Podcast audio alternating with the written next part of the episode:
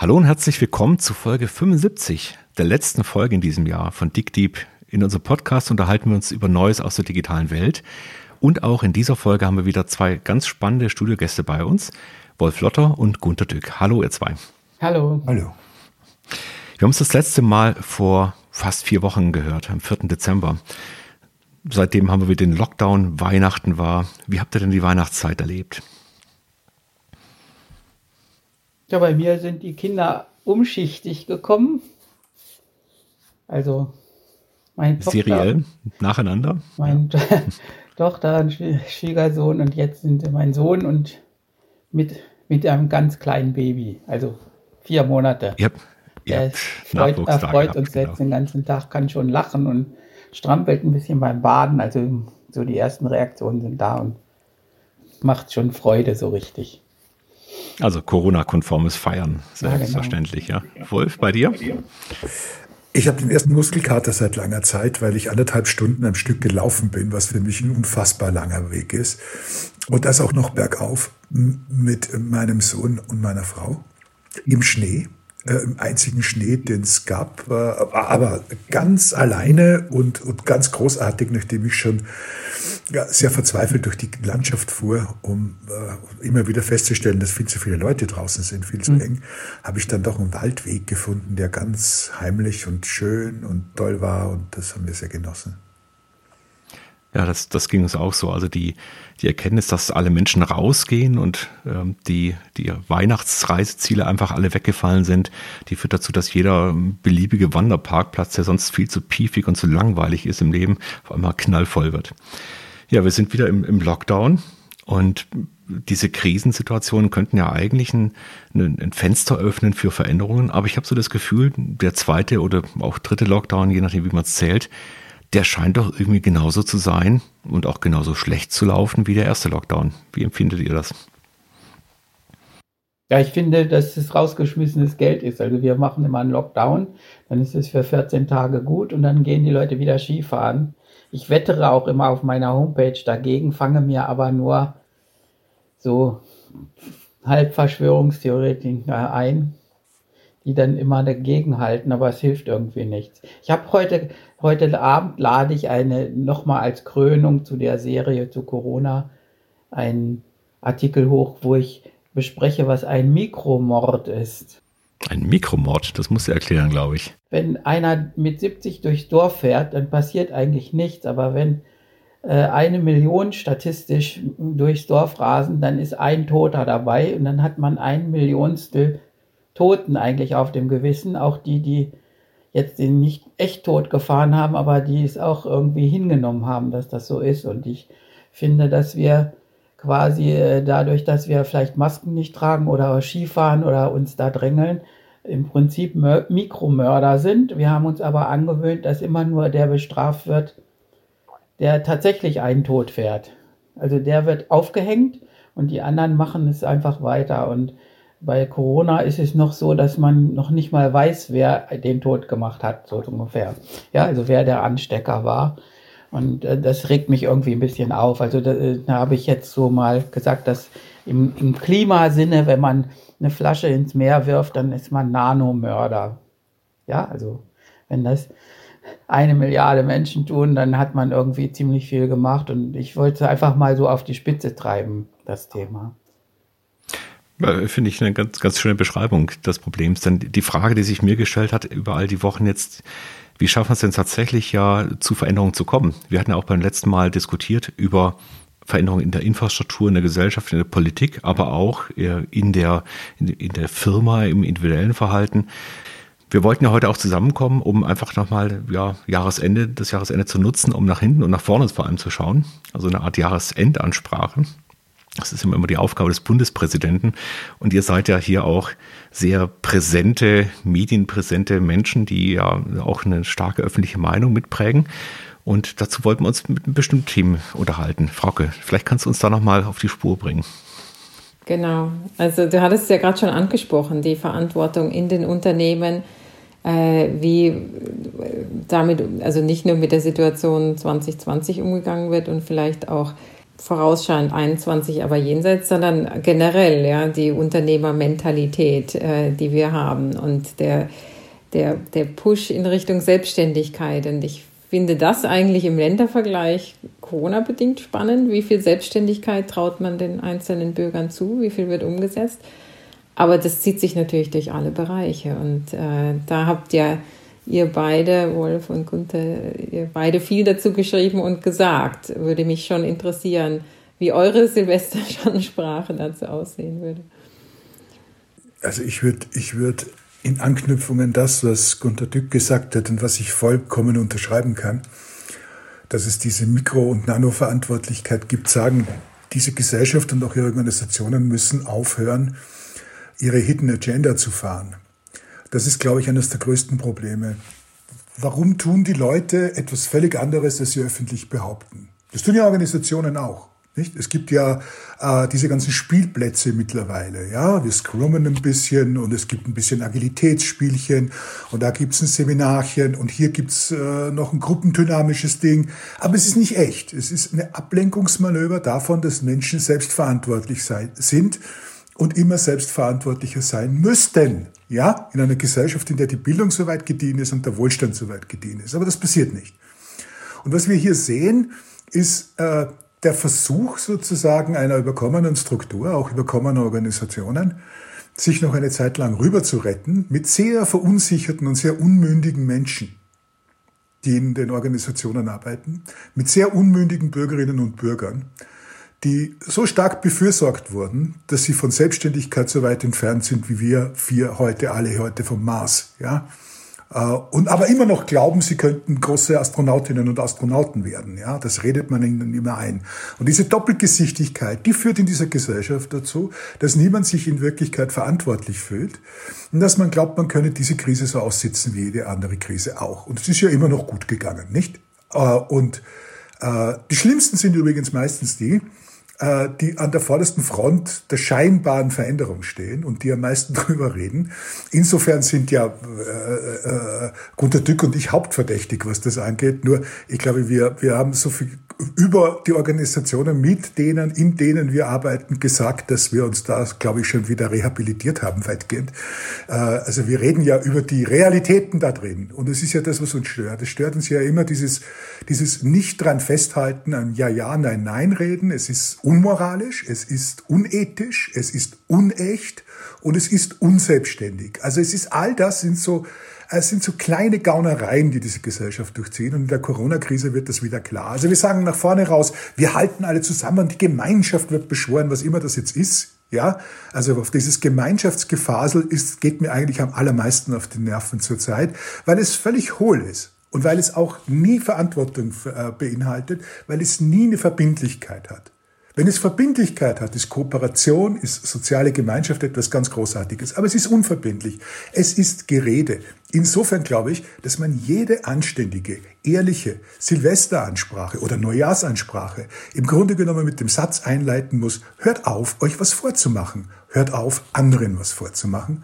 Fangt doch endlich mal an, mit dem Unsinn aufzuhören. Ja? Also es ist noch nicht der Anfang von allem, aber es ist vielleicht der, das Ende vom Anfang, wie Churchill gesagt hat, ja, in der Schlacht um England. Und diese Schlacht, die heute tobt, ist einfach eine, wo ich glauben würde, das Wort Anstand äh, empfiehlt sich in dem Zusammenhang. Das ist das, wo Transformation hin soll. Gunther, ich lasse dich direkt mal darauf reagieren. Ich habe ein paar Nachfragen, aber ich spare mir die noch mal einen Moment auf. Ich habe ja die Ansprache vom unserem Bundespräsidenten gehört, das ist eine wohlanständige Ansprache, ja, so wie der Papst, ja, habe ich auch gesehen, was er gesagt hat. Und äh, äh, die geben halt die Ansprachen den Menschen immer Hoffnung. Also das sagen die bei mir auch immer, wenn ich so eine Rede halte und sage, pass mal auf, guckt mal der Katastrophe einfach mal in die Augen oder guckt in den Spiegel und so weiter. Und dann, das wollen die Leute nicht. Die sagen dann immer, hey, du hast uns jetzt mal wieder irgendwas gesagt, aber was sollen wir machen? Dann sage ich, guck, es wäre schon gut, wenn man einfach mal in den Spiegel guckt und feststellt, was ist. Also praktisch, ich, ich erinnere an den Satz, den habe ich bestimmt äh, mit großem Ärger 50, 100, 200 Mal gehört. Das war 2008, 2009 weil wir die Finanzkrise hatten. Und da ist immer gesagt worden, die Finanzkrise ist ein, äh, das ist eine Krise des Finanzsystems, die ist relativ abstrakt im Geldsystem irgendwie verhaftet und wird keine Auswirkung auf den Normalbürger haben. So, ja. Und dann hat irgendwann der Chefvolkswirt Norbert Walter von der Deutschen Bank gesagt, er glaubt, dass die Wirtschaft um 5% sinkt dieses Jahr. Da hat, haben die ganzen Politiker ihn zurückgeholt. Also der wurde dann irgendwie so ein bisschen mundtot gemacht oder eingesperrt oder weiß ich von der Deutschen Bank der soll das nicht sagen. Und dann am Ende waren wir dann irgendwie bei minus 5, 6 Prozent. Und man darf das einfach gar nicht sagen. Und das, das macht einfach, ich, ich glaube noch nicht mal, dass es so die Unehrlichkeit ist oder so. Die Leute werden ein, eingehüllt in sowas, das wird schon wieder gut gehen. Und dann äh, ich meine, wir haben die, die Corona-Krise seit April so erkannt, im Mai vielleicht.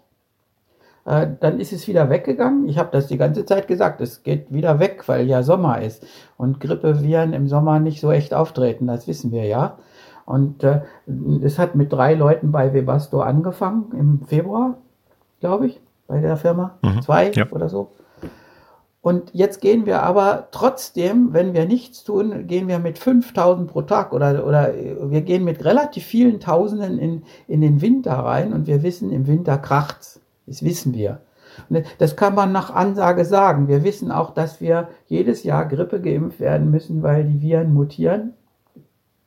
Das wird dieser auch tun, hat er ja jetzt auch.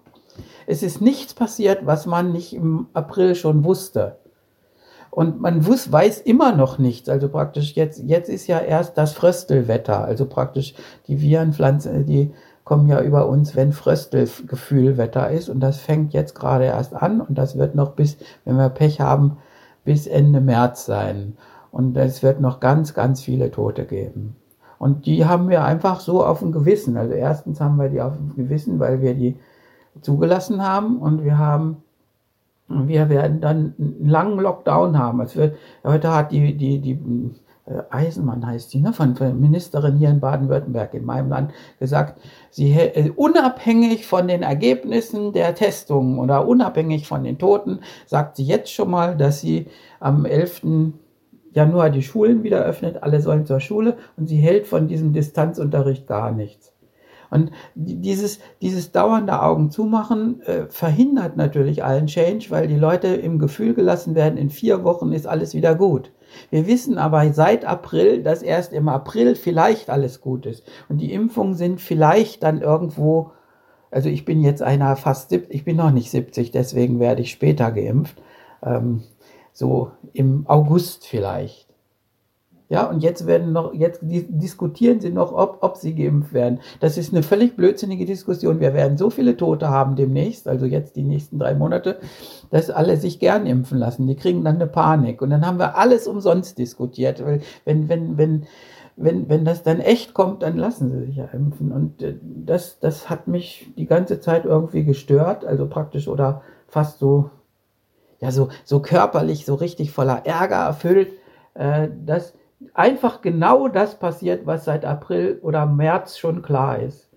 So in den Wirtschaftskrisen haben wir relativ viele gehabt. In meiner Jugend war das nicht so stark. Also wir haben ja den, den, den, den Internet.com-Crash gehabt, den, die Euro-Einführung, September 11, die Finanzkrise, Ukraine-Krise und so weiter. Und es hat immer irgendwie was gemacht und immer wird gesagt, das ist alles harmlos und dann nehmen wir wieder Schulden auf und machen so weiter. Und äh, ja, man muss einfach mal rein in den Spiegel gucken und sagen, hey, wir haben letztes Jahr, wir haben dieses Jahr 5% äh, down und 2021 äh, wahrscheinlich nochmal 3% down und dann geht es vielleicht weiter, weil wir dann die Impfung haben. Ja, und diese ganzen Diskussionen sind irgendwie auch aufgefächert durch das Internet, wo jeder sagen kann, was er will. Und es ist so, die Leute, wenn die einen Arzt kennen, dann sagen sie, mein Arzt hat gesagt, Impfung ist schädlich, aber 80 Prozent der Ärzte sagen, geht impfen. Und dann kann man doch nicht einfach zufällig auf den Arzt hören, den man hat.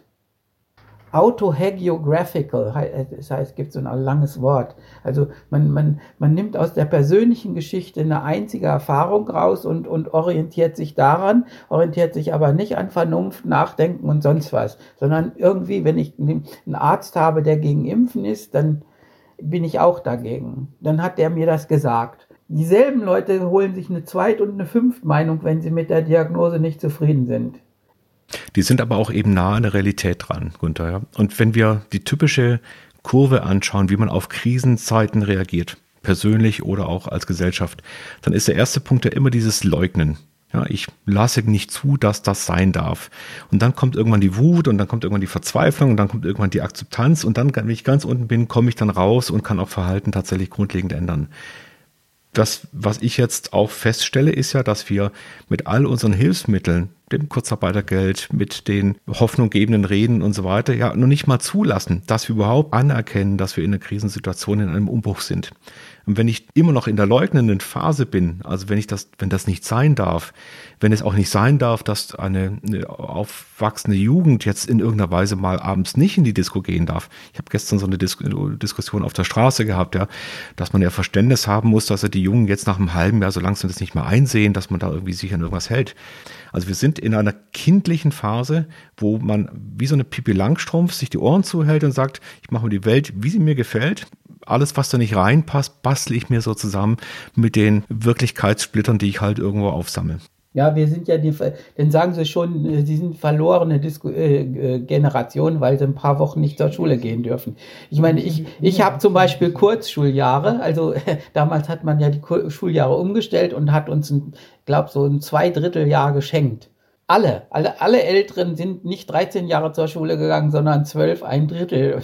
Wir waren ja nicht verloren oder oder sagen wir mal bei diesen ganzen Leiden, ich, ich habe jetzt mal getwittert sozusagen, wir sind, ich, wenn ich jetzt demnächst irgendwann sterbe, bin ich der erste, fast der erste Mensch, der ohne Krieg im Lande irgendwie gelebt hat. Also ich habe das gar nicht mitgekriegt. Also praktisch seit, seit, seit den Neandertalern hier in Düsseldorf da hat es keine Generation gegeben, die zwischendurch alle Haus und Hof verloren hat oder, oder Krieg gehabt hat. Und wir, wir, uns geht es so gut. Und die Leute sollen einmal, ich meine, ich habe das mitgemacht mitten an der Krise, als die Einmarsch in Prag war. Da war ich in der Grundausbildung bei der, bei der äh, Bundeswehr. Das soll man mal drei Monate mitmachen und dann weiß man vielleicht irgendwie, was so rummaulen ist mit Corona. Also ich hatte, ich hatte als Jüngere auch kein Verständnis dafür, um ehrlich zu sein, weil ich äh, äh, als Menschen angefangen haben, ständig über Vergnügen zu reden. Ich bin Jahrgang 62 und ich komme aus einer Wohlstandsgeneration äh, bereits gearbeitet habe. Also ich habe angefangen mit 15 zu arbeiten. Das ist eine gute Schule gewesen. Das hat mein Pragmatismus bis heute gehalten und das ist auch sozusagen mein kulturelles Rückgrat, ja, dass ich das gesehen habe, dass es nicht möglich ist, äh, sich immer nur zurückzuziehen in diese bürgerlichen Wohlstandswelten. Was wir verabsäumt haben als Gesellschaft ist wohlstandsbegleitende Bildung. Ja, das haben wir völlig versäumt. Und da geht es jetzt nicht um die Frage, seid doch dankbar für das, was ihr habt, das ist eine andere Kategorie, sondern seid euch bewusst, dass das, was ihr habt, nichts anderes ist als eine Möglichkeit, um eigene Möglichkeiten zu ergreifen. Das haben wir nicht getan. Und deshalb haben wir eine Gesellschaft, die auf einen Arzt hört, ja, wie Sie sagen, äh, und nicht zu mehreren geht, weil sie nicht selbstständig genug ist, über den Gutshof hinauszudenken, so wie man Wirtschaft ja auch nicht über den Gutshof hinausdenkt und so wie die Organisation heute ja auch nicht weit über den Gutshof hinausgekommen ist, weil wenn der Chef was sagt, dann tun wir das. Und wenn die Regierung was sagt, dann tun wir was. Und wenn der Manager das sagt, dann tun wir das. Und wir hinterfragen es nicht. Und ich sage hinterfragen, nicht das Gegenteil tun, nicht? Also es ist nicht diese Querdenker-Idiotie, wo ich immer sage, das Gegenteil von dem, was die sagen, ist richtig. Nein, das ist auch falsch. Also die große Frage ist, was tun wir eigentlich in dieser Gesellschaft, um selbst zu denken? Das ist das große Leitthema. Selbstbestimmung ohne Selberdenken gibt es nicht. Selbstständigkeit, Selbstbestimmung und Selberdenken gehören zusammen. Und all diese Dinge sind nicht da. Die Leute, die mir aber auf Twitter da antworten, sagen, sie denken selbst. Sie wollen nicht ja, auf den, sie hören ja, nicht auf den Drosten, ja, sondern Dück, sie Aber das wissen Sie ja. Na. Das wissen Sie ja. Sie wissen ja. Ich habe Ihnen ja gesagt, das, das denken, Gegenteil von blöde ist noch nicht klug und umgekehrt. Ja. Das ist das große Problem. Das hat keiner gelernt. Das heißt, die eigentliche Kunst, die uns heute abgeht in dieser Gesellschaft, und deshalb sind die Dinge so, wie sie sind, entweder verlogen oder halb, ist die Kunst der Differenzierung, ist das Überlegen, was bedeutet denn das für mich und für mein Umfeld, wenn das und das und das geschieht. Und da haben Sie eine ganze Menge Leute da draußen, die gelernt haben, zu sagen, Ja, da mache ich natürlich mit. Das finde ich ganz wunderbar. Sehen Sie sich zum Beispiel die ganze Klimafrage, die Umweltfrage an. Wenn Sie eine Umfrage machen und die Leute fragen, wie sie denn, ob sie denn dafür sind, dass man das Klima schützt, dann sagen Ihnen alle natürlich. Und dann gucken Sie mal, was die Leute machen. Und dann gehen Sie, muss ich Ihnen ja nichts sagen, gehen Sie in einen x-beliebigen Konzern und fragen mal, ob die Leute für Kooperation sind, gegen Egozentrik, ob sie für Netzwerke sind, ob sie für neues Arbeiten sind, ob sie für... Sagen alle, ja, na klar. Und dann gibt's aber nur Hauen und Stechen. Nicht wahr? Und Sie wissen, dass die Missgunst und der Neid und die Konkurrenz sind menschliche Untugenden und die muss man benennen. Deshalb muss man das ausleuchten, was sozusagen dahinter stattfindet in dieser Gesellschaft. Und man muss ausleuchten, dass es viele Leute gibt in der alten klassischen Politik, die ein großes Interesse daran haben, in ihren Silvester- oder Neujahrsansprachen nichts anderes zu tun, als die Leute einzulullen. Das ist eine traditionelle Aufgabe der Politik, zu sagen, es wird schon alles gut, es ist doch gar nichts geschehen. Und ganz ernst, das ist ja dieser Twinkel, den alle machen, die meisten. Ich würde sagen, in der Politik die einzige Ausnahme, die wir zurzeit haben, ist die Kanzlerin selbst, die konstant, sehr vernünftig und pragmatisch immer wieder sagt, Leute, das ist eine todernste Angelegenheit. Ansonsten haben Sie eine ganze Reihe von Lavierern, ja, die immer daran denken, dass sie natürlich auch noch den dümmsten und renitentesten und rückständigsten Deppen unter ihren Wählern gerecht werden müssen. Und das ist dann sozusagen die Ministerpräsidentenkonferenz. Das ist das Abbild dieser Gesellschaft, die eiskalt etwas tut, obwohl sie weiß, dass es für andere gefährlich ist, weil die die Rechnung zahlen. Und das tun wir auch in den Organisationen und das tun wir an den Hochschulen und das tun wir in den Beziehungen und das tun wir in der Nachbarschaft. Und das ist das große Problem. Ich versuche jetzt nicht die Flamme der, der Moral aufrechtzuerhalten. Don't get me wrong. Ich sage, leuchten Sie es bitte aus. Und äh, bekämpfen wir Hidden Agendas, wo es nur geht. Gerade in unseren eigenen Reihen. Das ist nämlich, glaube ich, die wichtigste Aufgabe, die wir haben. Ich habe da zwei Nachfragen. Einmal, das hat mir jetzt gut gefallen, was du sagtest über die verschiedenen Organisationen hinweg. Daraus schließe ich, dass du das gar nicht unbedingt an einer bestimmten Alterskohorte festmachst, sondern durch nee. die Bank. Ja, das nee, ist auch nicht so. Ist auch nicht so. Es gibt unglaublich viele junge, egoistische äh, ich sage es jetzt mal, wie es ist, Vollidioten, denen das völlig egal ist und die vielleicht sogar noch einen Vorteil haben, wenn die Oma über Kreuz geht. Äh, und es gibt Alte, die sagen, mich geht das alles nichts an. Ich erlebe das live sozusagen hier in der näheren Umgebung.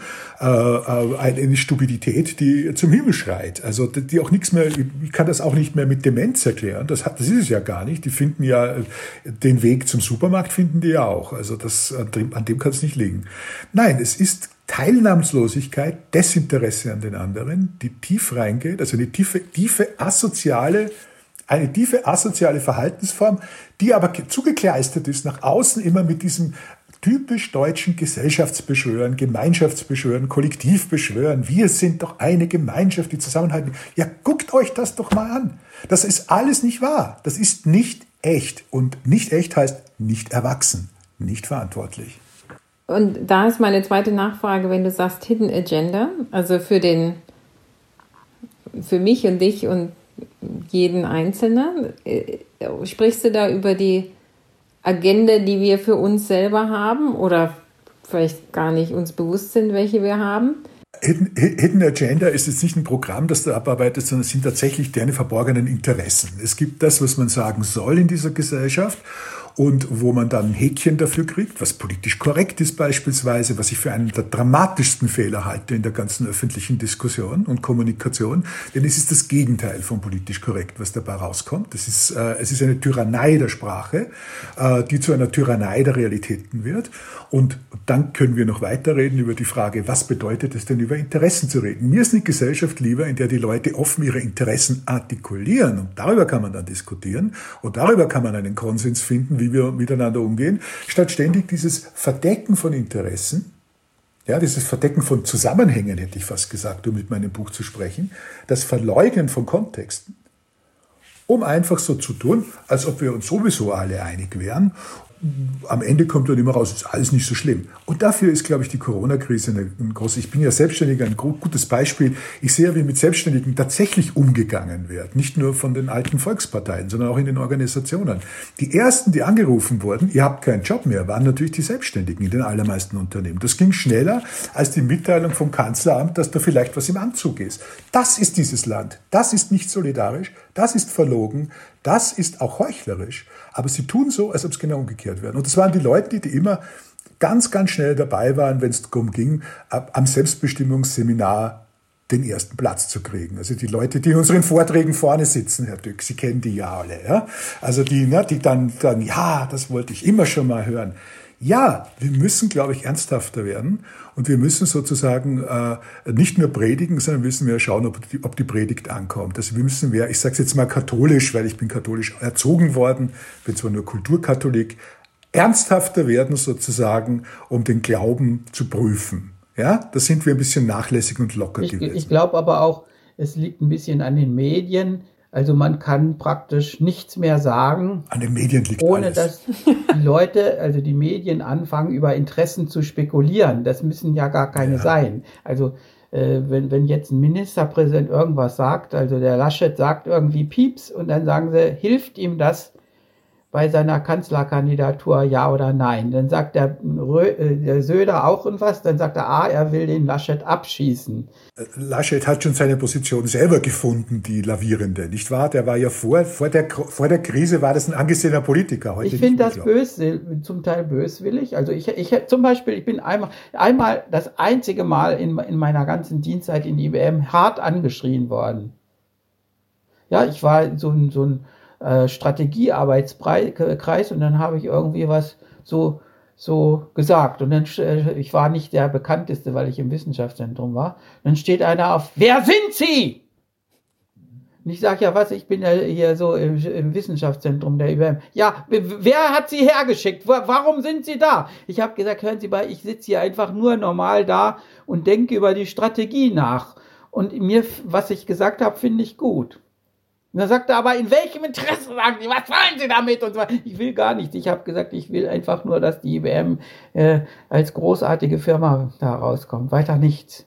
Ja, da haben Sie aber einen Irren erwischt, oder? Das kann ja auch mal sein. Ich glaube, mit Interessen hat das noch nichts zu tun. Also das, da haben Sie einfach einen Verrückten erwischt, ja? Nein, nein, nein, Äh, und- nein. d- Da kam dann, und ihr im Wissenschaftszentrum, ihr forscht, ihr forscht, ihr forscht, und dann, das hat mich ja so eingerafft. Ja. Ihr sollt arbeiten, ihr sollt schrubben, schrubben, schrubben. Das hatte ich noch so im, im, im Kopf, was damals gesagt. Und dann haben die anderen gesagt, ja, ihr im Wissenschaftszentrum, ihr Platz. forscht da so rum und euch machen. geht es gut Ja. und wir, wir müssen echt arbeiten und so weiter. Und dann, da, da kommen dann immer diese ganzen, äh, das alle raus, was, was, diese ganze Missgunst und so weiter gegen Forscher, Genau. die ja immer nur so rumhängen.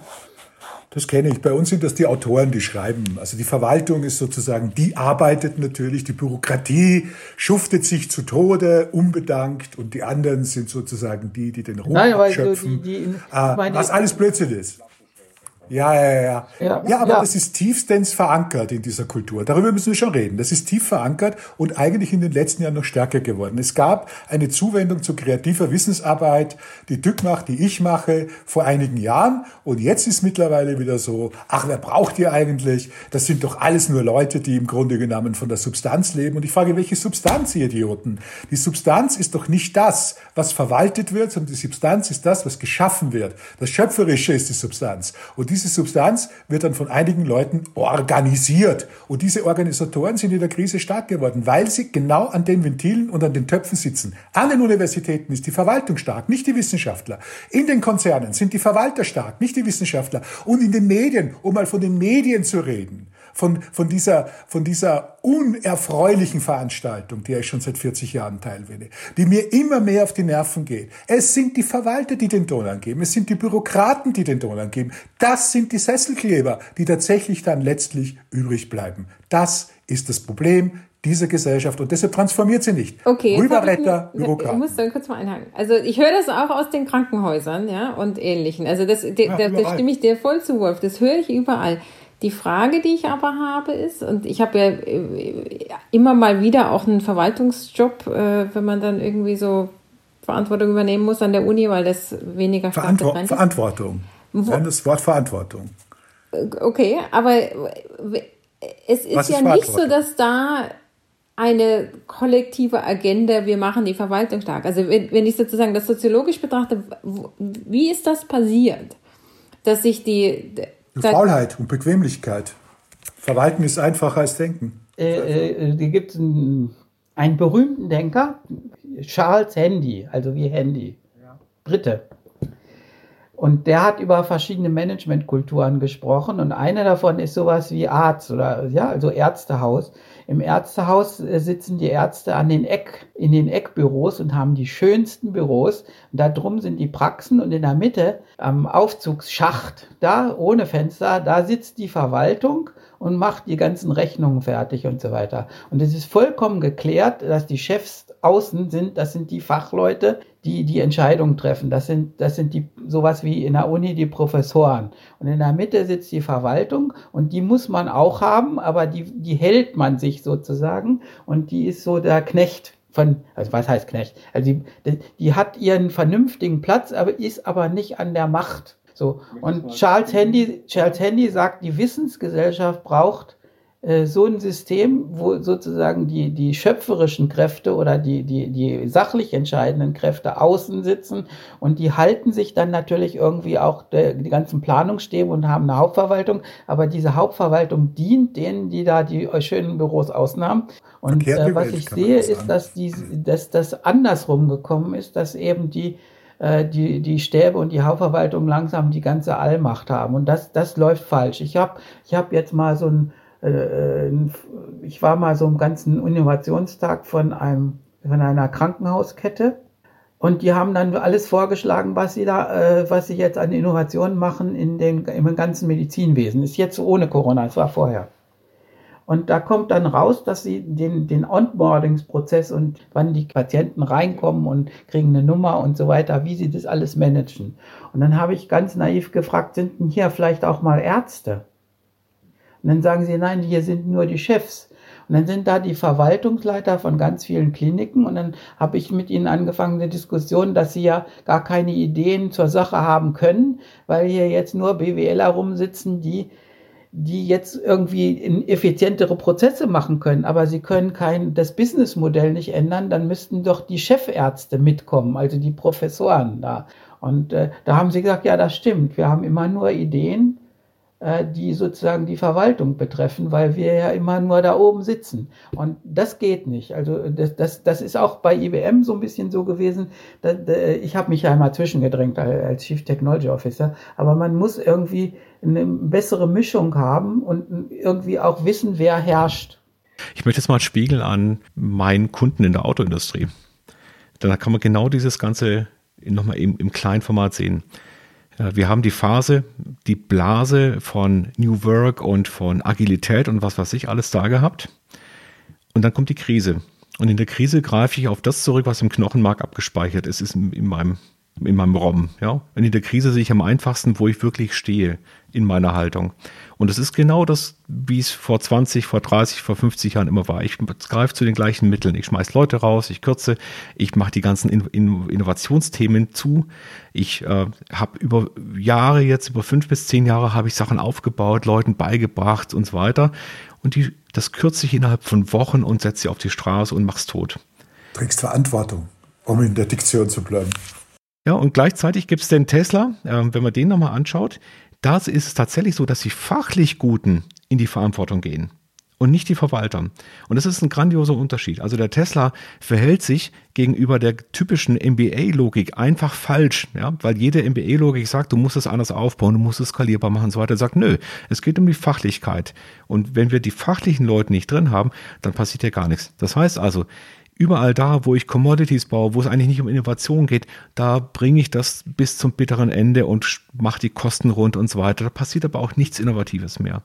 Und dann, dann haben wir genau dieses Thema. Mein erstes Buch handelt ein bisschen davon. Wild Duck, das ist von 98 geschrieben, neun, so, ich glaube Anfang 2000, also irgendwann 2000 erschienen.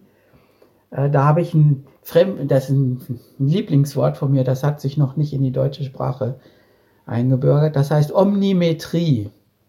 Das ist die Sucht, alles zu messen. Und diese Sucht ist eigentlich erst so, also wenn ich einen Hauptschuldigen nennen darf, mit SAP R3 über die Welt gekommen. Also SAP ist nicht eigentlich schuldig, aber äh, seit, seit man also äh, über den ganzen Konzern alles Mögliche messen kann, seit 1993 ist das, so SAP R3 ist da erschienen, äh, seitdem fangen die Leute an, überhaupt alle Kennziffern zu erheben, die sie können. Und seitdem schrauben sie an den Kennziffern rum. Ich, äh, ich glaube, vorher war das gar nicht so. Also ich, ich bin ja schon länger im Arbeitsleben. Ja, und, und, ich war ja auch schon dann bei IBM ein paar Jahre. Da, da, und dann kam plötzlich so ein Umschwung, dass die, der, die Konzernzentrale alle Daten dauernd anfordert und dann kam das mit dem Berichtswegen, das Wesen. Das hatten wir vorher gar nicht so. Im, äh, später war das so, dass, also wir hatten so zwei, drei Stunden Management-Meeting die Woche und dann war das hinterher zwei Tage. Also später mal, weil man dauernd berichten muss. Und dann fangen die Leute mit diesen Stellschrauben an und dann sitzen natürlich, kommen natürlich die an die Macht, die äh, diese ganzen konsolidierten Daten sehen. Und, und jeder glaubt, und, er kann das, ich, weil das war und dann, dann fällt ihnen nichts mehr anderes ein, als an den Daten rumzuschrauben. Und äh, das ist, glaube ich, die Fehlentwicklung. Also ich habe sie mal damals Omnimetrie genannt, also praktisch also ich bin ja eine Omnimetrikerin. ich mache ja nichts anderes als nur messen. Ich habe auch äh, das Buch äh, 2002, das heißt äh, Supramanie über die erzwungene über die erzwungene Sucht der Beste zu sein. Und der Untertitel heißt vom Pflichtmenschen zum Scoreman. Mhm. Und ich, ich finde das total visionär. Also wenn ich das Buch heute wieder aufklappe. Ja, das ist von, das ist 2001 geschrieben. Und da habe ich gesagt, Leute, heute machen wir einfach unsere gute Arbeit einfach wie in, quasi in Eigenverantwortung und überlegen, wie wir das besser machen. Sind eine gewisse Gemeinschaft und dann hat das mit dieser Omnimetrie angefangen und ist in den Scoreman gemündet, dass die Leute nur noch gemessen werden, wie viel Umsatz sie machen, wie viele Kunden sie angesprochen haben, wie viele Anrufe sie gemacht haben und so weiter. Und seitdem ist das. Also ich glaube nicht, dass das irgendwie im Hirn der Menschen voll verdrahtet ist, sondern das ist irgendwie seit dem SAP R3 über die Menschheit gekommen. Man kann auch gucken, äh, die Aktienkurse kann ich mal empfehlen. Also mal einfach den Dow Jones äh, Long Term, also seit den 70er Jahren angucken. Da ist auch die Umsätze angucken. Äh, seit ungefähr 95 sind die Aktien richtig steil hoch. Also praktisch, das gibt so eine Gerade, die sanft ansteigt und dann ab, ab äh, so ungefähr um 94 rum steigt sie viel stärker an als gerade bis, bis zum Crash dann von dem Dotcom. Und da, da plötzlich fingen die Leute auch dann an, an den Börsen mit Rechnern zu, zu kooperieren. Also dass, dass man nicht mehr, äh, dass man sozusagen echt spekuliert hat mit Rechnern. Und ich glaube, diese Entwicklung hat sich, die war lange zu sehen, also für mich jetzt so 20 Jahre, und das ist einfach alles so gekommen. Also fadistisch hätte man gesagt. Wieder. Ich weiß nicht, ob das geht. Naja, ich glaube ich glaub schon, dass es geht. Es gibt ja eine durchaus starke Widerstandsbewegung, nur muss man sich bewusst machen. Was man nicht messen kann, kann man nicht managen, haben die alle gesagt. Und wir alle haben erlebt, je mehr Sitzungen und Konferenzen in einer Firma äh, abgehalten werden, desto unkreativer, ergebnisloser, uninnovativer ist sie und desto mehr Bürokraten spielen sich in den Vordergrund. Und das sind die Krisen, die wir alle erleben. Dass wir nichts zustande bringen, und das ist ja nun eine Selbsteinschätzung, die wir nicht nur in dem Feld haben, über das wir heute geredet haben, das hat doch damit zu tun, dass wir Leute haben, die in aller Seriosität glauben, man könne das nichts verwalten. Ja, und das ist, äh, und, und, und, und, und gelernt haben irgendwie, das geht schon irgendwie. Die leben alle auf Substanz. Und jetzt merkt man natürlich an einigen Ecken und Enden schon, dass Substanz natürlich überhaupt nicht mehr da ist, weil sehr vieles schon verfrühstückt ist. Also das ist ja ein Phänomen, über das wir reden. Äh, das gibt es ja nun äh, mindestens seit 20, wenn nicht seit 30 Jahren in vielen Strukturen. Also äh, ich gebe nochmal ein anderes Beispiel. Äh, ich war ja Manager so ab 87 bis Irgendwann, ja, so bei eBay.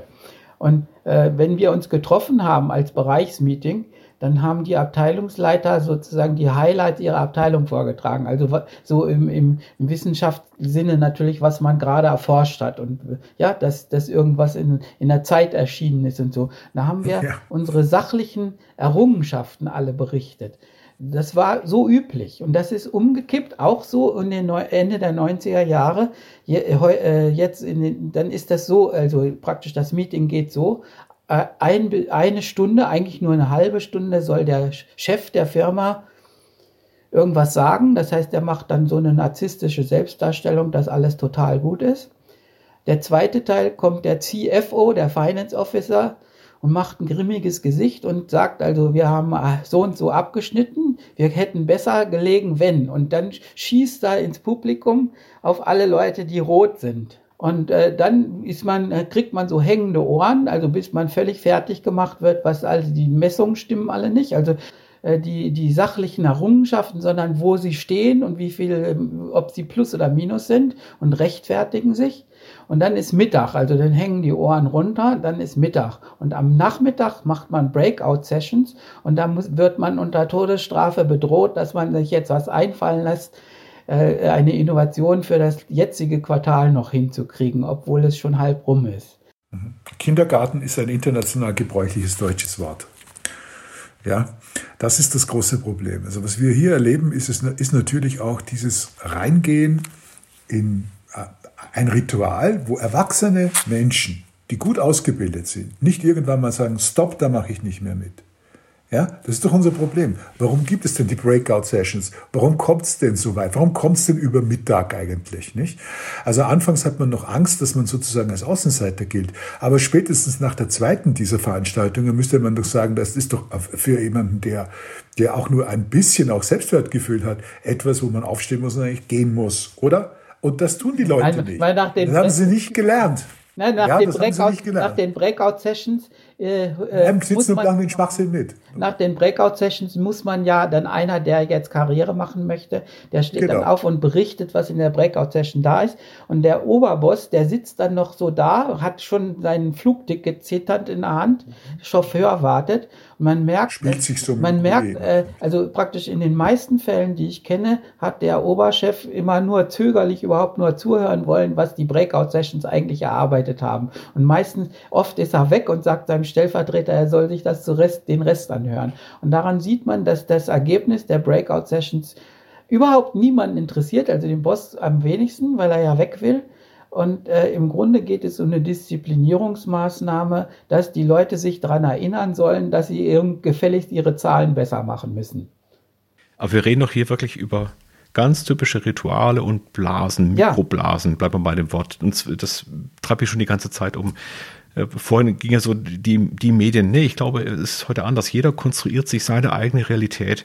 Das ist schon immer, glaube ich, in der Menschheitsgeschichte so gewesen, dass Realität irgendwie ein soziales Konstrukt natürlich ist, von dem Kontext, in dem man sich bewegt. Aber es war, glaube ich, noch nie so einfach, sich seine spezielle, individuelle Realität sich so hinzubasteln. Und es ist in den Unternehmen genauso wie in der, in der Gesellschaft auch. Ähm, schau dir mal LinkedIn an als Netzwerk fürchterlich. Ich sehe nur noch meine eigenen Posts mit mein, ja. von meiner eigenen Firma. Ja, ich genau. sehe eine Blase ja. partout. Genau. Auf, auf Twitter, da muss ich schon aktiv nach, äh, nach den Querdenkern suchen, damit ich von dem mal was mitkriege. Dann bin ich in die nächste Blase reingehüpft. Und die ist wieder in sich komplett abgeschlossen. Also das ja. heißt. Sekten, Sektenwirtschaft. das ist, das ist alles, alles dazu da, um praktisch um das Individuum äh, die Wohlfühlblase aufzubauen. Und alles, was dann mit der, Re mit der Realität zu tun hat, nämlich Jobverlust oder Krise oder Insolvenz und so weiter. Das sind so böse Sachen, diese bösen Worte wollen wir gar nicht hören. Ja, ja. Und genau. die wollen wir nicht haben. Wie nutzt man denn die Kraft, die aus so einer Krise aufkommen kann? Eine Firma wird erfolgreich, weil sie irgendwann ein, ein Kundenproblem, was echtes, was reales, wirklich gut gelöst hat. Ja, und dann kommt die, die, dieser Mechanismus, dass dann aus dem real gelösten Problem irgendwas Abstraktes wird. Die, die Firma versorgt sich selber, die Manager versorgen sich selber. Ja, und dann kommt eben dieser Punkt, wo dann auf einmal die Firma der Welt erklärt, dass dieses Auto noch gut für dich ist, obwohl es eigentlich nur für die eigene Organisation gut ist. Und dann ist es aber eine Firma diesem Sinkflug und die beschäftigt sich nur noch mit sich selber, mit, mit Rechtfertigen, mit Zuweisen, mit Konsolidieren, schönes Wort auch, ja, und so weiter. Aber eigentlich ist, der, ist, ist die Messe schon gesungen. Wie schaffen wir es denn auch äh, im Gesamtumfeld tatsächlich in, in etwas Positives, in was Konstruktives zu kommen. Was seht ihr da? Such dir, such dir das Problem, das du tatsächlich mitlösen kannst und wo mhm. du tatsächlich was für Leute tun kannst. Das ist eine schwere Aufgabe. Genauso wie die Frage, was du wirklich, wirklich willst, um Friedrich Bergmann zu zitieren. Eine der entscheidendsten und schwierigsten Fragen ist, die es überhaupt gibt. Äh, die gute New Work-Frage, der so wahnsinnig viel äh, ja, Karnevalistik folgte, muss man schon sagen, ja, und Unsinn folgte und äh, im Grunde genommen die Verhinderung sozusagen dieser großen Frage von Fritjof Bergmann ja nur äh, erfolgt. Such dir ein Problem, das du wirklich lösen kannst äh, und wo du wirklich gut bist, wo du sozusagen selbstverwirklicht gut bist und selbstbestimmt gut bist bei dem und verwalte es nicht. Ich glaube, das ist das größte Problem. Diese Gesellschaft verwaltet Probleme lieber, als sie sie löst. Und das merkt man an allem. Wir haben ja überall diese Purpose-Diskussion zurzeit auch. Ja? Und das ist auch so eine stark moralisierende Diskussion. Da geht es doch in Wahrheit immer nur um die Frage, suchst du dir jetzt einen neuen Sinn, das heißt einen neuen Betriebszweck und den wiederholst du wieder sozusagen im Hamsterrad? Oder sagst du mal ganz konkret, wir haben dieses Problem, dieses Problem, dieses Problem, das benennen wir, wir geben uns also auch einen zeitlichen Rahmen, ja, also wir tun es nicht, schieben das nicht auf den St. Nimmerleinstag und dann versuchen wir das Ding zu lösen. Ihr werdet kaum noch ein gesellschaftliches Problem auch diese großen Megaprobleme wie Klimawandel sind ja solche Probleme. Und man sagt, das ist so riesig, so huge, da kannst du eigentlich nichts anderes machen und am Ende wird nur noch moralisiert statt gemacht und getan. Und das ist das Entscheidende. Das haben wir verlernt. Wir können natürlich gegen alles und für alles etwas tun, eine Problemlösung finden. Aber was wir gelernt haben, ist eigentlich managen. Ja, und zwar im negativsten Sinne. Verwalten. Jemand anderes muss es lösen. Ja. Genau, genau. Ja. Wir nicht. Und das ist das Problem. Das Selbst ist das Entscheidende. Entschuldigung. Man kann ja also sich mal, ich, also ich würde das, wenn ich jetzt ein mittelständischer Unternehmer wäre, dann muss man irgendwie versuchen, dass, dass das, was überleben wird, das Business irgendwie über die Runden zu retten, das ist doch klar. Und dann kann ich mir überlegen, was nach Corona anders wird. Und da wird eine Menge anders. Äh, jetzt bei meinen, äh, bei meinen Veranstaltungen sehe ich, dass da sich gar keiner drum Gedanken macht und wenn ich was dazu sage, glauben sie es nicht. Also zum Beispiel, dass durch das Homeoffice sozusagen äh, äh, die, die Türme aussterben, da die Bürotürme, ja, oder die werden billiger und dann gibt es eine Immobilienkrise. Man sieht in Amerika jetzt bei den Plattformen, dass die äh, Firmen wie Dropbox zum Beispiel 100% Homeoffice auf unbestimmte Zeit machen. Die kommen nie wieder zurück. Sie haben auch gesagt, sie machen auch nicht unbedingt mehr Meetings. Also, und dann haben die Leute gesagt, ja, ist in Silicon Valley, liest man jetzt so Artikel. Ah, wenn, wenn das so ist, dann ziehen wir einfach irgendwo, wo es schön hin, hin nach Florida oder weiß ich was, oder, oder in, in billigen äh, mittleren Westen und haben nur ein Drittel der Ausgaben bei gleichem Gehalt und bleiben zu Hause. Und äh, äh, das sind doch ganz normale Annahmen. Ich kann jetzt über diese ganze, was jetzt mit Corona passiert, kann ich doch schon mal so sehen. Und es kann sein, dass es eine Landflucht gibt. Äh, nee, heißt anders, Stadtflucht. Also aus der Stadt raus wieder eine Landflucht. Dann könnte man auch Infrastrukturpolitik betreiben und die, sagen wir mal, die S-Bahn zwei, drei Haltestellen weiter aus München rausbauen. Das wäre schon mal ein vernünftiger Plan. Dann würden sich ja Städte äh, ansiedeln, so wie Siegburg äh, bei, bei Köln, ja, weil die man, man weiß das doch, wenn bei Siegburg, Montabaur und Limburg da drei ICE-Haltestellen sind, dann bilden sich da wieder Städte drumrum. Und das könnte, da könnte ich sozusagen auch der irgendwie den Osten besiedeln oder irgendwie einfach, man muss nur die ein bisschen Infrastruktur haben, dass man dann mit Homeoffice leben kann. Und dann ändert sich irgendwo das Leben. Dann reicht auch ein, ein Batterieauto zum Beispiel, weil ich ja nicht so viel rumfahre und so weiter. Also ich will da nicht alles durchdeklinieren, aber es gibt unheimlich viele Implikationen dadurch, dadurch, dass, dass wir durch die Krise jetzt irgendwie in eine andere Digitalisierungsphase kommen und dass wir sehen, dass ein anderes Leben, ein anderes Arbeitsleben möglich ist. Und das hat eben Auswirkungen auf die ganze Hotellerie, also weil man ja weniger Dienstreisen hat, auf die Luftflotten, auf die Bahn, auf alles, überhaupt diese ganzen Strukturen. Und das kann man sich überlegen und auch als Unternehmen jetzt sagen, wo ist mein Platz da drin? Was muss ich agieren? Soll ich die Mitarbeiter machen? Äh, äh, wie, wo kriege ich jetzt, wenn, wenn die, wenn das so ist, kann ich ja ganz andere Mitarbeiter an mich ziehen. Dann muss ich, dann muss ich als Dorffirma, so die jammern immer, also ja, ich war jetzt bei so Kercher mal. Da haben sie gesagt, wer studiert gerade mal schon auf Hydraulik oder so? Und dann müssen sie eben die aus Winnenden kriegen. Und da sind aber keine. Und dann, wenn man Homeoffice hat, kann man die eben auch in Schleswig-Holstein kriegen und so weiter und so weiter. Dann hätte ich eine andere Personalpolitik und so weiter. Und diese Dinge müsste man jetzt für ein Unter als Unternehmer mal durchdeklinieren und sagen, was kann ich jetzt konkret machen? Das, das, das wäre ganz, das wäre ganz, ganz schön.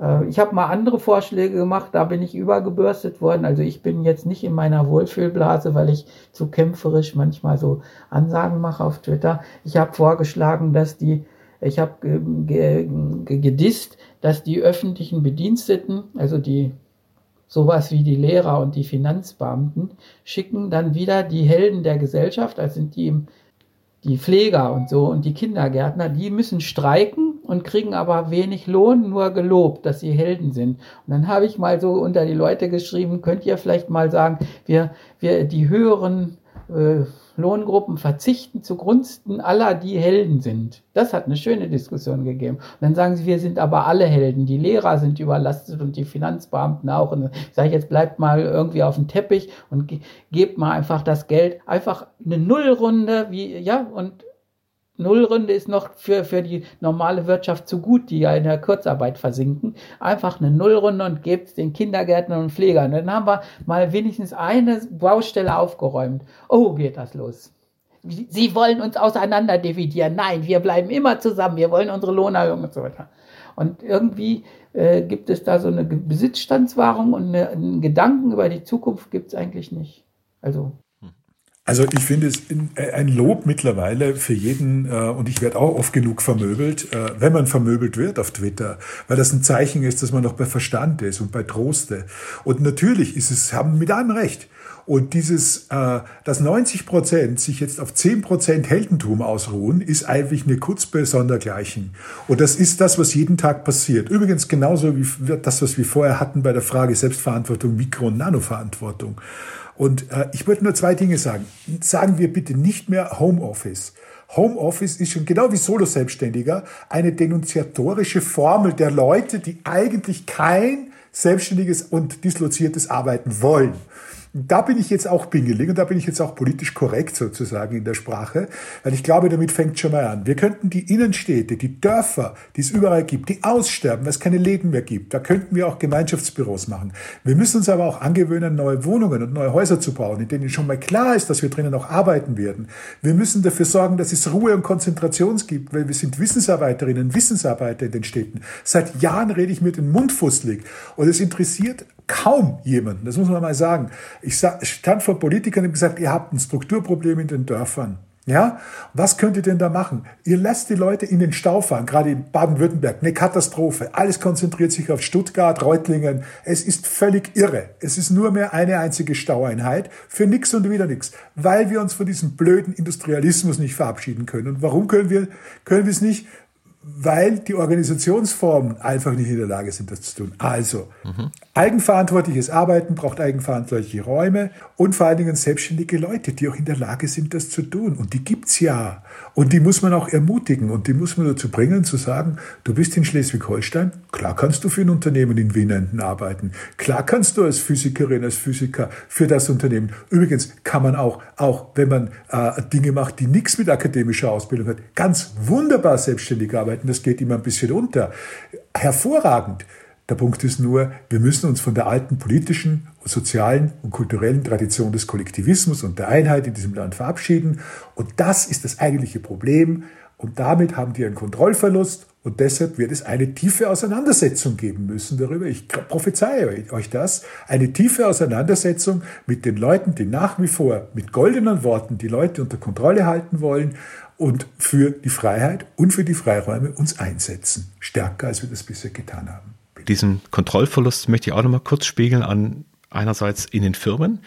Das, was in den Firmen passiert, die massiv agiles Arbeiten, was auch immer das in der Interpretation war, erlebt haben, ist an ganz vielen Stellen vor allem, dass das Management festgestellt hat, sie haben die Kontrolle nicht mehr und drehen an ganz vielen Stellen wieder zurück, aus Angst vor Kontrollverlust. Und wenn wir es mal nochmal eine Ebene höher betrachten, dieses ganze Thema der Scheinselbstständigkeit und so weiter, auch da ging es ja darum, Bereiche des Arbeitsmarktes, die aus dieser Kontrolle, auch aus der Bedeutungshoheit, ja, wie Arbeit zu bewerten ist, rausgefallen sind, ja wieder zurückzuholen in das gewerkschaftlich organisierte, ins sozial organisierte Netz. Also ich glaube, an den Stellen müssen wir uns wirklich damit auseinandersetzen, dass es viel flexiblere, freiere Formen gibt. Und deswegen, ich, ich bin ganz beide auch sowohl Homeoffice als auch Selbstständiger sind eigentlich Begriffe, die in alte Schubladen reingehen, weil du bist ja entweder selbstständig oder ordentlich angestellt, ja. So, und das ist Schmarrn. Und ich glaube auch, dass wir in Firmen sehen werden, dass ich eben gerne 40 Prozent von dir, äh, von der Kompetenz haben würde und 20 Prozent von der Kompetenz hier. Und ich ich erlebe es in den Projekten, dadurch, dass wir eben nicht am gleichen Schreibtisch mehr sitzen müssen, weil es nicht geht, kann ich auf einmal einen Kollegen aus den USA, der einfach hochkompetent in diesem Projekt ist, für 40 Prozent reinmachen. Aber halt nur nachmittags, weil vormittags schläft der leider. So, das hat sehr, sehr gut funktioniert und auf einmal ist, könnte es normal werden. Wenn wir jetzt auch wirklich dranbleiben, diese Freiheitsgrade auch zu verteidigen und auszubauen. Mhm. Also es gibt aber zwei Implikationen. Also ich meine, ich hatte jetzt schon seit 2000 Homeoffice, wenn man so will. Ja, also ich weiß das schon ganz lang. Ich wundere mich, dass niemand fragt. Also praktisch, es 95. gibt ja insbesondere Beraterfirmen, die müssen ja vom Hotel aus arbeiten. Das heißt, die haben sowas wie äh, Everywhere äh, Office oder sowas. Äh, äh, die Erfahrung gibt es. Also ein Problem, was das Management hat, ist dieser Kontrollverlust. Das, das werden sie noch, sagen wir, nächstes Jahr, also 2021, lernen dass nämlich die Leute im Homeoffice dann doch mehr arbeiten als sie auf der Arbeit. Also bei der Arbeit geht man nach Hause. Und viele Leute sagen auch, ich weiß immer nicht, wann das Ende der Arbeit ist. Und äh, zu Hause neigen die Leute dazu, es fertig zu machen, dass sie ein ruhiges Gewissen haben.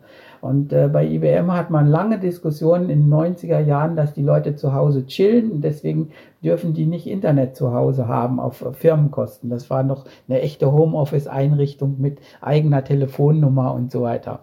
Und äh, dann ist rausgekommen, dass sie zu Hause eigentlich mehr arbeiten, weil sie sagen, die Fahrzeit kann ich ja der Firma auch noch schenken, die ich jetzt gewonnen habe und so weiter.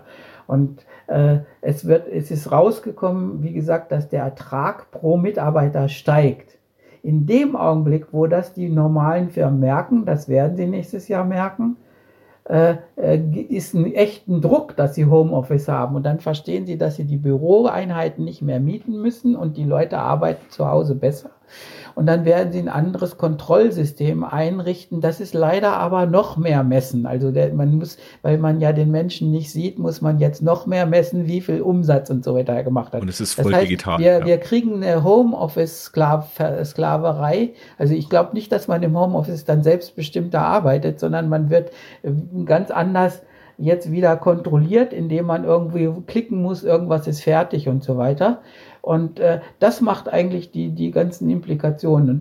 Die Angestelltenkultur nicht reintragen ins sogenannte Homeoffice. Und das ist der Grund, warum ich gegen Homeoffice bin. Das ist ja das, was passiert. Sonst habe ich den Angestellten und der ist kontrolliert. Der unselbstständig Erwerbstätige. Ja, guckt doch alle mal ins bürgerliche Gesetzbuch, was da drin schreibt.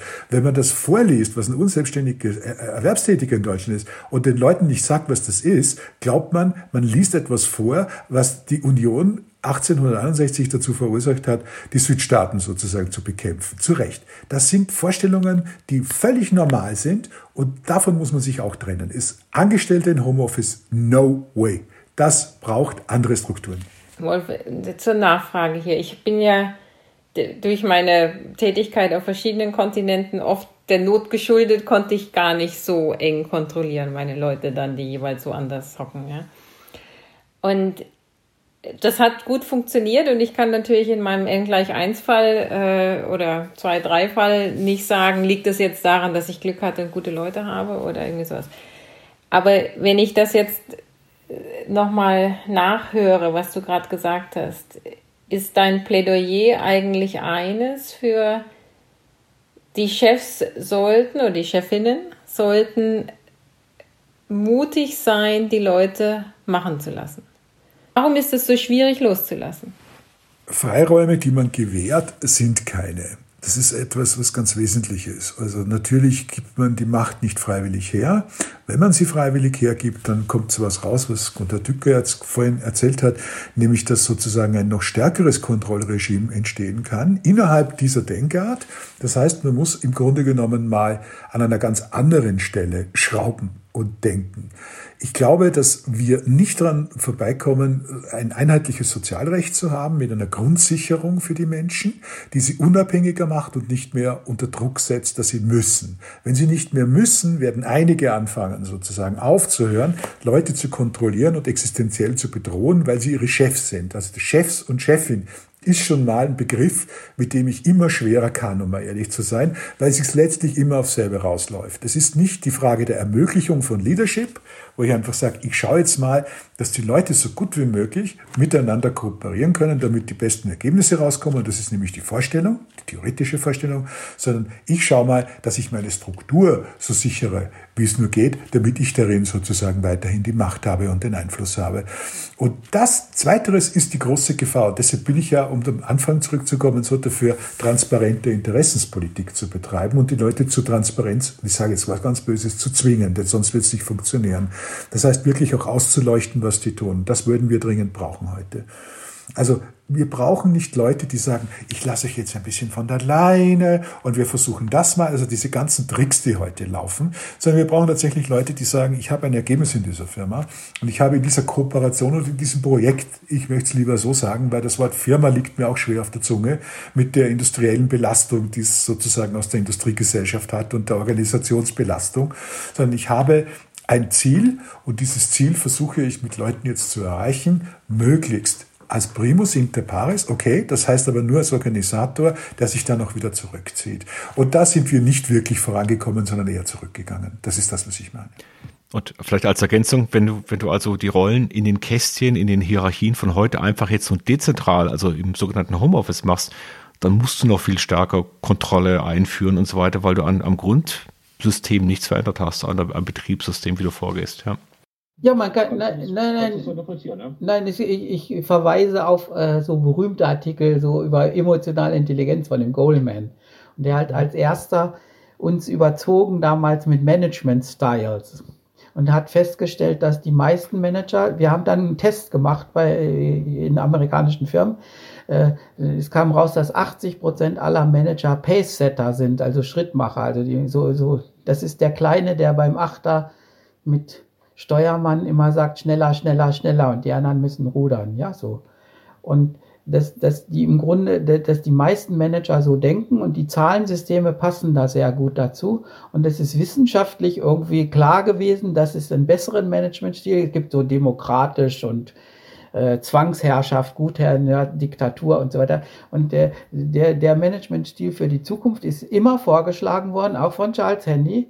Äh, das ist äh, integre Vorbildführung und endloses Coaching. Das heißt, wenn ich Leute im Homeoffice habe, dann sollte der Manager einfach die fachlich so hinbringen, dass sie sowas wie äh, echt eine Liga höher kommen so wie das beim Fußball auch ist. Ich muss meine Spieler entwickeln. Ich muss nicht draufhauen, sie sollen mehr Tore schießen, das ist die Old Fashion, sondern ich entwickle sie langsam, lasse, lasse die Spielpraxis gewinnen und dann, wenn, wenn, wenn ich es schaffe, dass alle meine Mitarbeiter eine Liga höher kommen, so in einem, zwei Jahren schafft man das, also äh, dann, dann, dann sind ja die Arbeitsleistungen interstellar gut.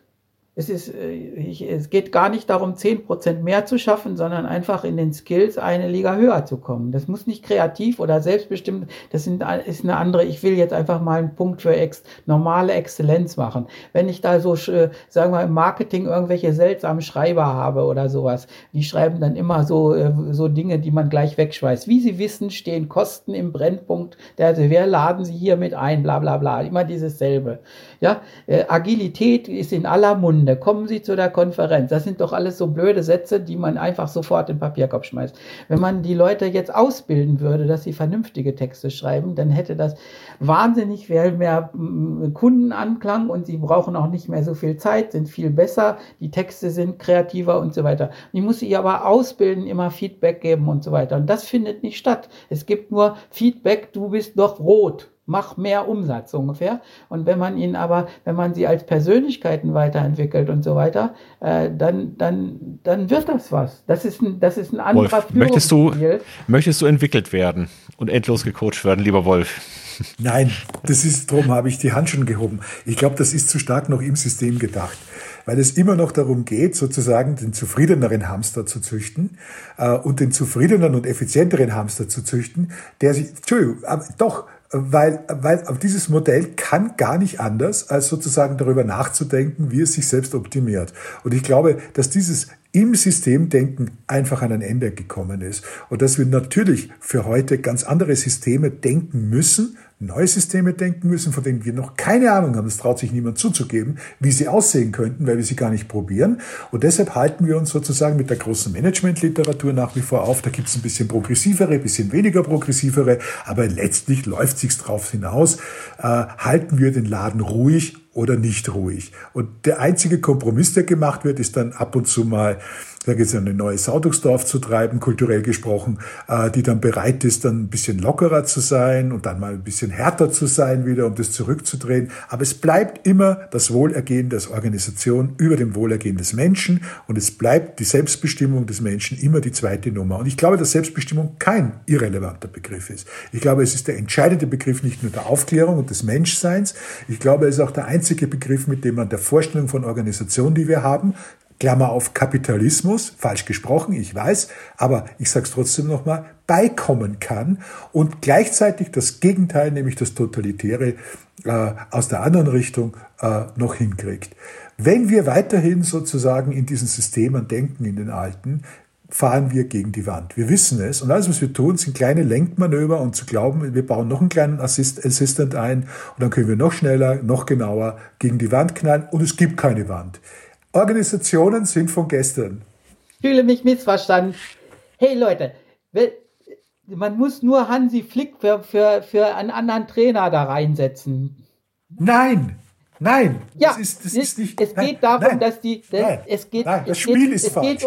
Das Spiel ist falsch. Es gibt unter den Unterschied zwischen Wettkampf, also so richtig um Punkte, wer der Beste ist, und sowas wie Wetteifer, dass ich gerne Fußball spiele und gewinnen will. Da sind ganz viele Schachspieler, die, die, die Spiel, Schachspieler spielen nicht unbedingt, um äh, Geld zu verdienen, sondern, sondern sie kriegen Elo-Punkte und sind selbst stolz, dass sie Meister werden und sie lassen ja. sich coachen, sie gehen zu den ja. Meistern und lernen beim Zen-Meister alles so sozusagen. Und das ist, das ist sowas wie Selbstentwicklung und äh, Freude an, an, am Werden. Das ist eine ganz andere, das ist, das kann ich sogar in diesem jetzigen System so machen. Ich muss nur irgendwie mhm. die Leute nicht, nicht also zwingen. Einige, einige wenige können das so machen, mhm. die privilegierte Jobs haben in dem System. Also so wie wir beispielsweise. Die genau, ich wollte gerade sagen, die also können das nicht machen. Aus dem nee, nee, privilegierten Jobkontext kann ich nur sagen, für mich, also da trifft das schon auf Resonanz. Ich finde das einen schönen Ausdruck, ja, Vorbild und endloses Coaching. Aber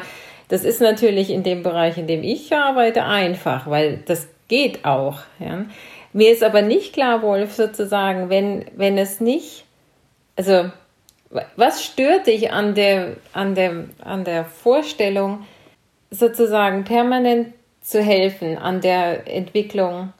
Die, die, die, die, dass, dass äh, mein Partner in der Organisation oder in der Kooperation von Arbeit nicht meine Nurse ist und nicht meine Fürsorgebeauftragte oder mein Fürsorgebeauftragter. Wir können uns untereinander helfen. Wir können, weil wir kooperieren, weil wir soziale Wesen sind. Das tun wir ja auch, um etwas besser hinzukriegen. Die ganze Geschichte der Menschheit, Gemeinschaft, Arbeitsteiligkeit ist das. Und wenn wir uns das dann sozusagen auf dem Fokus Organisation ansehen, dann wird es ja um die Frage gehen, wie kann man denn sozusagen das, was wir tun, zur Problemlösung verbessern. Ja, entscheidend verbessern sogar. Ja, genau. Ja, das ist eben nicht Eliza Doolittle, ist sozusagen die kleine Angestellte oder der kleine Angestellte, der jetzt im Homeoffice sitzt und dann gibt's den Professor Higgins und das ist der gutmütige neue Leader und der hilft dem anderen und ermöglicht mir. Das ist doch alles Unfug von gestern und wir wissen das ja auch in Wahrheit. Sondern was, was zu tun ist, ist eine möglichst klare Problembeschreibung und zu sagen, okay, so sieht das Ding jetzt aus und jetzt überlegen wir mal, wie die meisten eigentlich ja auch Unternehmen arbeiten. Die arbeiten ja in Netzwerken. Kundenmerk, ein Markt und ein Markt ist doch das klassische Netzwerk überhaupt. Also wo man sich für äh, eine temporäre Geschichte zusammenfindet und dann versucht eine Problemlösung, Bedürfnisbefriedigung, Bedürfniserledigung und so weiter.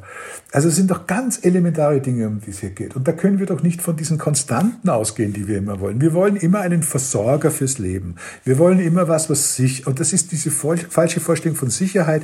Und die hat sich die Macht zu eigen gemacht, um Leute zu erpressen, behaupte ich, bewusst oder unbewusst. Und deshalb muss man sozusagen, ja, es nützt der neue Trainer nichts, das Spiel stimmt nicht. Deshalb habe ich gesagt, raus mit dem Ball, raus aus den Stadien, ja. Überdenkt doch mal, bezweifelt den Fußball. Wir gehen zum Finanzamt. Wir holen einen Handwerker. Das sind jetzt stinknormale Berufe, von wegen privilegiertes Umfeld. Also, äh, ja, also ich gebe in meinen Reden, habe ich jetzt gerade, muss ich über solche Dinge gerade reden. Da habe ich, das ist immer eine schöne Folie, da kommt der Handwerker rein, wo ist was kaputt? Dann sage ich, ja, Bad tropft, okay, dann schraubt er da drum, so, lässt die Schweinerei hinter sich und geht wieder nach Hause. So, das, das, da kann man doch coachen. Der richtige Handwerker, also wir hatten auch so einen, der sagt, also kriege ich eine SMS, in 90 Minuten komme ich, sind Sie dann zu Hause? Ja. Können Sie das Teil, was ich da reparieren soll, kurz mal fotografieren und mir eine SMS schicken damit? Dann hole ich gleich die richtigen Ersatzteile. Ja, und dann kommt er an, baut es ein, sagt, äh, holt, sich, äh, holt sich einen Wischlappen, macht alles wieder sauber, dann sagt er, äh, tropft sonst noch was im Haus? Das ist die, überhaupt die Zauberfrage. Tropft und dann sagt meine Frau, ja, komm da oben im Bad, und dann macht er noch. Äh, und dann braucht er insgesamt genauso viel wie der erste. Hinterher ist alles sauber, er hat aber drei Stellen repariert und kriegt die dreifache Rechnungssumme. Äh, ist wirklich passiert. Dann haben wir ihn gefragt, können wir nochmal nach der Ölheizung gucken? Gesagt, die ist aber alt. Ich, ich wette, ich wette, dass 80 Prozent der Handwerker sagen, wenn man sagt, können Sie sich mal die Ölheizung auch angucken zum Klempner, dann sagt er, da ist mein Kollege zuständig. 100 Pro. Ist es Coaching oder Kommunikation? Ja. Und ich bestreite, dass das nur für Professoren geht, sondern wir sehen ja, dass die Servicekräfte alle grottenschlecht sind zum Teil und dass wir uns über die ärgern. Und die sind alle nicht gecoacht und die könnten ein Vielfaches leisten. Ich habe jetzt extra im Internet gesurft. Da steht drin, dass eine Studie von Siemens wird insbesondere auch zitiert. Das ist ja fast amtlich. Die nehme ich so gerne als da steht drin, dass so bei Hamburger Braten und so bei, bei so ganz stinknormalen Arbeiten die besseren Leute doppelt so viel leisten wie die schlechteren Leute. Bei Ingenieuren ist es 5 zu 1, beim Vertrieb 14 zu 1, 14. Beim Management wahrscheinlich 20 zu 1, bei Schriftstellern, das ist nicht gesagt worden, die sind nicht unter, sind wahrscheinlich 100 zu 1 und bei Wissenschaftlern 1000 zu 1. Ja, die meisten Doktorarbeiten gehen einfach in die Tonne. Das wissen wir. Und da ganz viele arbeiten. Und wenn, wenn, wenn man, wenn man da mal ein bisschen Hand anlegt und sie begleitet, fachlich und irgendwie alles rauserzieht, was sie da an Un Unarten haben und dass sie niemals sagen, das macht mein Kollege oder da, äh, das weiß ich auch nicht oder so, äh, den muss man ersetzen durch, lassen Sie mich kurz überlegen, oder das kann man ja alles ändern. Und das kann man in jedem verdammten Beruf. Also ich, ich ja, würde das absolut eindeutig. bestreiten. Möchte ich, möchte ich ganz kurz nochmal bestätigen und vielleicht auch nochmal zusammenfassen. Also ich habe auch eine Putzfrau seit, seit ein paar Monaten, die kommt und am Abend ist eine Rechnung da per E-Mail und da ist ein Knopf, da kann ich per PayPal bezahlen. Und danach kommt die Frage, war alles okay und ich kann noch Sternchen vergeben. Das ist großartig. Das ist alles angemeldet und es läuft und so weiter. Und die Dinge sind ja da. Das heißt, wenn ich jetzt nochmal den Bogen spanne, wir haben jetzt ja über den Wissensarbeiter gesprochen, der sehr autark arbeiten kann. Äh, ein Wolf Lotter zum Beispiel, der natürlich in einer anderen Konstellation ist als die Putzfrau, als der Handwerker, als auch vielleicht der Mitarbeiter beim Daimler, beim, beim Bosch, beim Male und so weiter. Also wir, wir haben sehr, sehr unterschiedliche Konstrukte. Aber allgemein, und das glaube ich rauszuhören, ist einfach die Frage, wie erwachsen, wie selbstständig, äh, wollen wir uns eigentlich mit den echten Dingen im Leben beschäftigen und nicht mehr mit den Proxys, nicht mehr mit den KPIs, nicht mehr mit den Abstraktionsleveln, die, die keinen wenig Bezug zu dem haben, was da draußen passiert. Und was ich da bei euch raushöre, ist einfach, dass wir da eine, eine große Chance haben, genau jetzt darauf aufzupassen, dass wir nicht wieder einfach in die alten Muster zurückgehen, denn die Krise heißt Rückenmark. Rückenmark heißt nämlich genau wieder so wie gestern auch, und das ist die Zeit der Controller und das ist die Zeit der Krankenhausmanager und so weiter, sondern jetzt eben darauf zu schauen, was bringt uns in Zukunft denn eigentlich weiter. Und es hat sich noch nie irgendjemand zu einem Weltmarktführer gespart. Ich mache mal Werbung für ein vergriffenes Buch für professionelle Intelligenz. Ich habe noch 100 hier zu Hause, die letzten. Es geht einfach, also man müsste mal nachdenken, was wirklich professionelles Verhalten in einem Beruf ist. Und das wird unter Umständen Beruf auch ändern. Mhm. Ja, also mhm. würde man anders organisieren, wenn man das wüsste. Und im Augenblick zwingt man die Leute in Prozesse, die müssen sie irgendwie abarbeiten. Da, in Prozesse, glaube ich, in, in, in, wo, in Berufen, wo es was ausmacht, selbst bei einer Putzfrau, äh, ist es schöner, wenn irgendwas mal besser ist. Da, da, da da kann man wirklich was, was machen und auch Geld verdienen und man ist viel zufriedener. Ich denke, dass das Gefühl der echten Professionalität irgendwas bringt und dass das Innengefühl eines Bayern-München-Gespielers irgendwie anders ist als das von Schalke 04. Der wird irgendwie ausgepeitscht jetzt seit, seit, seit ungefähr ein Jahr, glaube ich. Und, äh, und man muss irgendwie. Und, und weißt du, was das Schöne ist, Gunther? Ja? Schon immer war das so, dass die Firmen oder die Menschen oder die Meister, die was so richtig gut gekonnt haben, uns mehr begeistert haben als die Dilettanten, ja, genau. bei denen das Marketing uns irgendwas erzählt hat. Ja, und dann muss man so, die Leute glaub, so dahin kriegen, dass, dass sie das gern machen. Ich meine, jetzt so, ich bin jetzt aus der Hochschule, da schreiben die Leute vier Jahre an der Doktorarbeit, äh, meistens nur mit so einer Stunde Feedback alle halbe Jahr. Wenn man sich mit denen echt zusammensetzt, dann können die, da, die können hundertmal mehr leisten, sogar echte Forschung und mir zuarbeiten. Äh, können, ich kann ganz wunderbare Sachen machen, ich kann sie aber einfach, ich kann einfach das Doktorarbeitsthema rüberreichen und sage, komm in drei Jahren wieder das gibt einfach eine, ich sag nur noch mal, wir können, die Arbeitsleistung ist dann zehnmal mehr, wenn ich mich damit echt befasse. Und ich brauche natürlich als Führungskraft das Talent dazu, die Leute überhaupt zu coachen. Und ich muss selber irgendwie so gut sein, dass ich das, also ich muss selber professionell sein.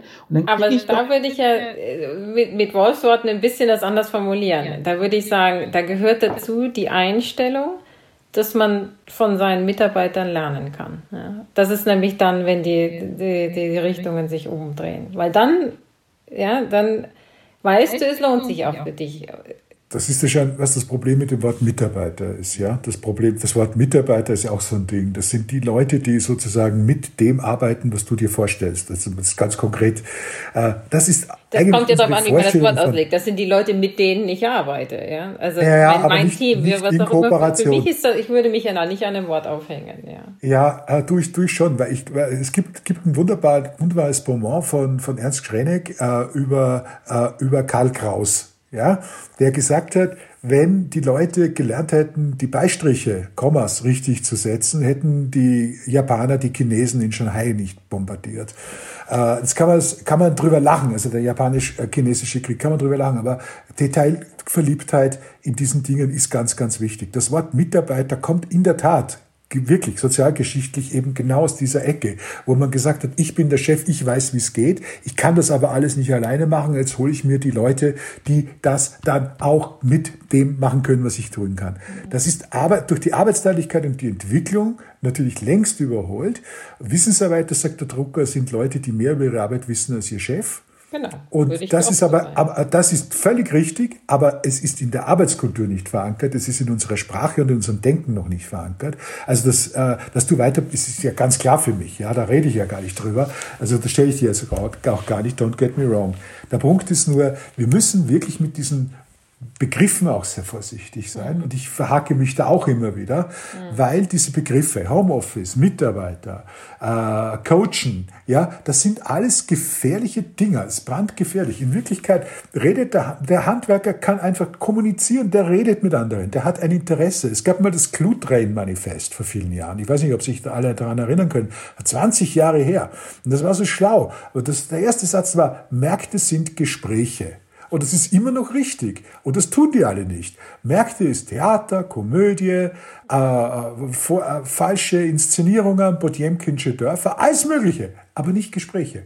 Und ein Gespräch das heißt einfach, ich möchte wissen, was los ist. Das nehme ich gerne mit, Wolf. Also ich meine, wünsche ich mir fast eine Liste dieser Wörter, die zu vermeiden sind. Das, ich, ich, ich stimme dir dazu. Das, das kann nicht, ja, das ist nicht mein Ding. Nein, nein, aber ich kann, ich kann, stimme dir zu, es kann hilfreich sein. Ich kann euch da spiegeln für mich. Ich höre ja da ein bisschen mit anderen Ohren uns zu als ihr vielleicht sind wir unglaublich gegendert in unseren Beispielen, ja. Da bin ich sensibilisiert auf die Worte, die du gerade angesprochen hast, mhm. noch nicht, aber also leuchtet mir ein, ja, dass mhm. wenn man da was transportiert, was man eigentlich selbst nicht denkt, dann sollte man so Worte vermeiden, unbedingt, ja. Ich wollte nur sagen, ich finde das alles super, was vorhin gesagt wurde auch. Und ich glaube, dass wir uns angewöhnen müssen, die Gutwilligen und die gut, äh, Gutmeinenden sozusagen zu unterstützen und ja, von mir aus gerne zu entwickeln ja, äh, und zu backuppen. Gerade wir, wir ich sage jetzt mal, wenn ich das so sagen darf, wir älteren Herrschaften, das gilt für die obere Reihe natürlich nur, äh, hier auf dem Display für Gunter Dück und für mich. Äh, Sie haben in den 60er schon gekratzt, ich noch nicht, aber wir sind ungefähr in dieser Preisklasse. So, und ich glaube, dass wir Äh, aber auch die, die nicht gutwillig sind, sondern die versuchen, das zu verhindern und die ihre Mediokratie leben wollen weiterhin und die sich gemütlich einrichten wollen in einer Bürokratie, die parasitär von kreativen und schöpferischen Leuten lebt und von innovativen Leuten lebt, dass wir die auch ein bisschen härter angehen sollten. Das glaube ich schon. Die haben es zu gemütlich in diesem Lande. Die haben die Leitkultur, die haben die Politik hinter sich, die haben ganz gewiss die Volksparteien hinter sich mindestens, wenn man sich ansieht, was in der Krise passiert ist, die ihnen sofort, die sofort mit dem Geldhahn rumgelaufen sind und wo es, ich sage, wie Günter Dück auch, ab Mai wird es richtig unangenehm, ja, insolvenzmäßig. Mai, Juni, dann blättert der Lack vollends ab und dann werden wir sehen, was Politik alles nicht kann. Ja, das werden wir dann sehen, was sie alles nicht mehr kann.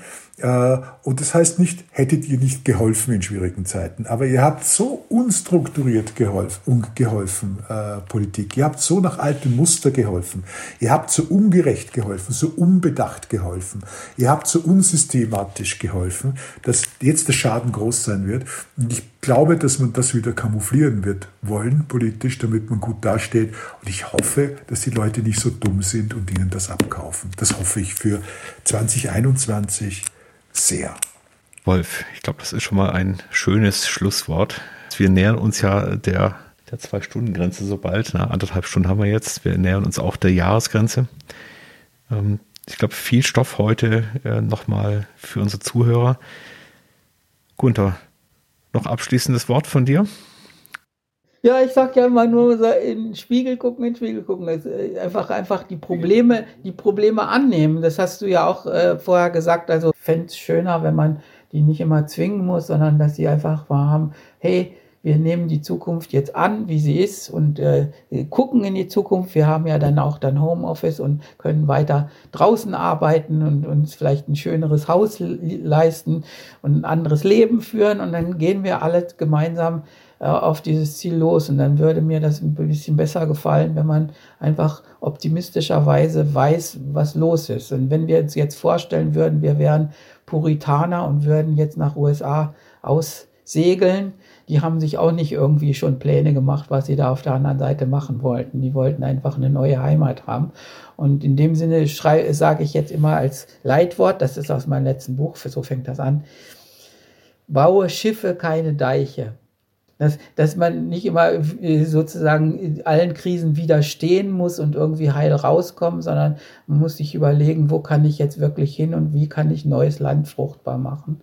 Und das muss man sich aber vor Augen halten. Das kann man aber nur, wenn man die Krise jetzt irgendwie ernst nimmt und wenn man sagt, also das geht wieder vorbei, das ist Deiche bauen, das ist ganz klar.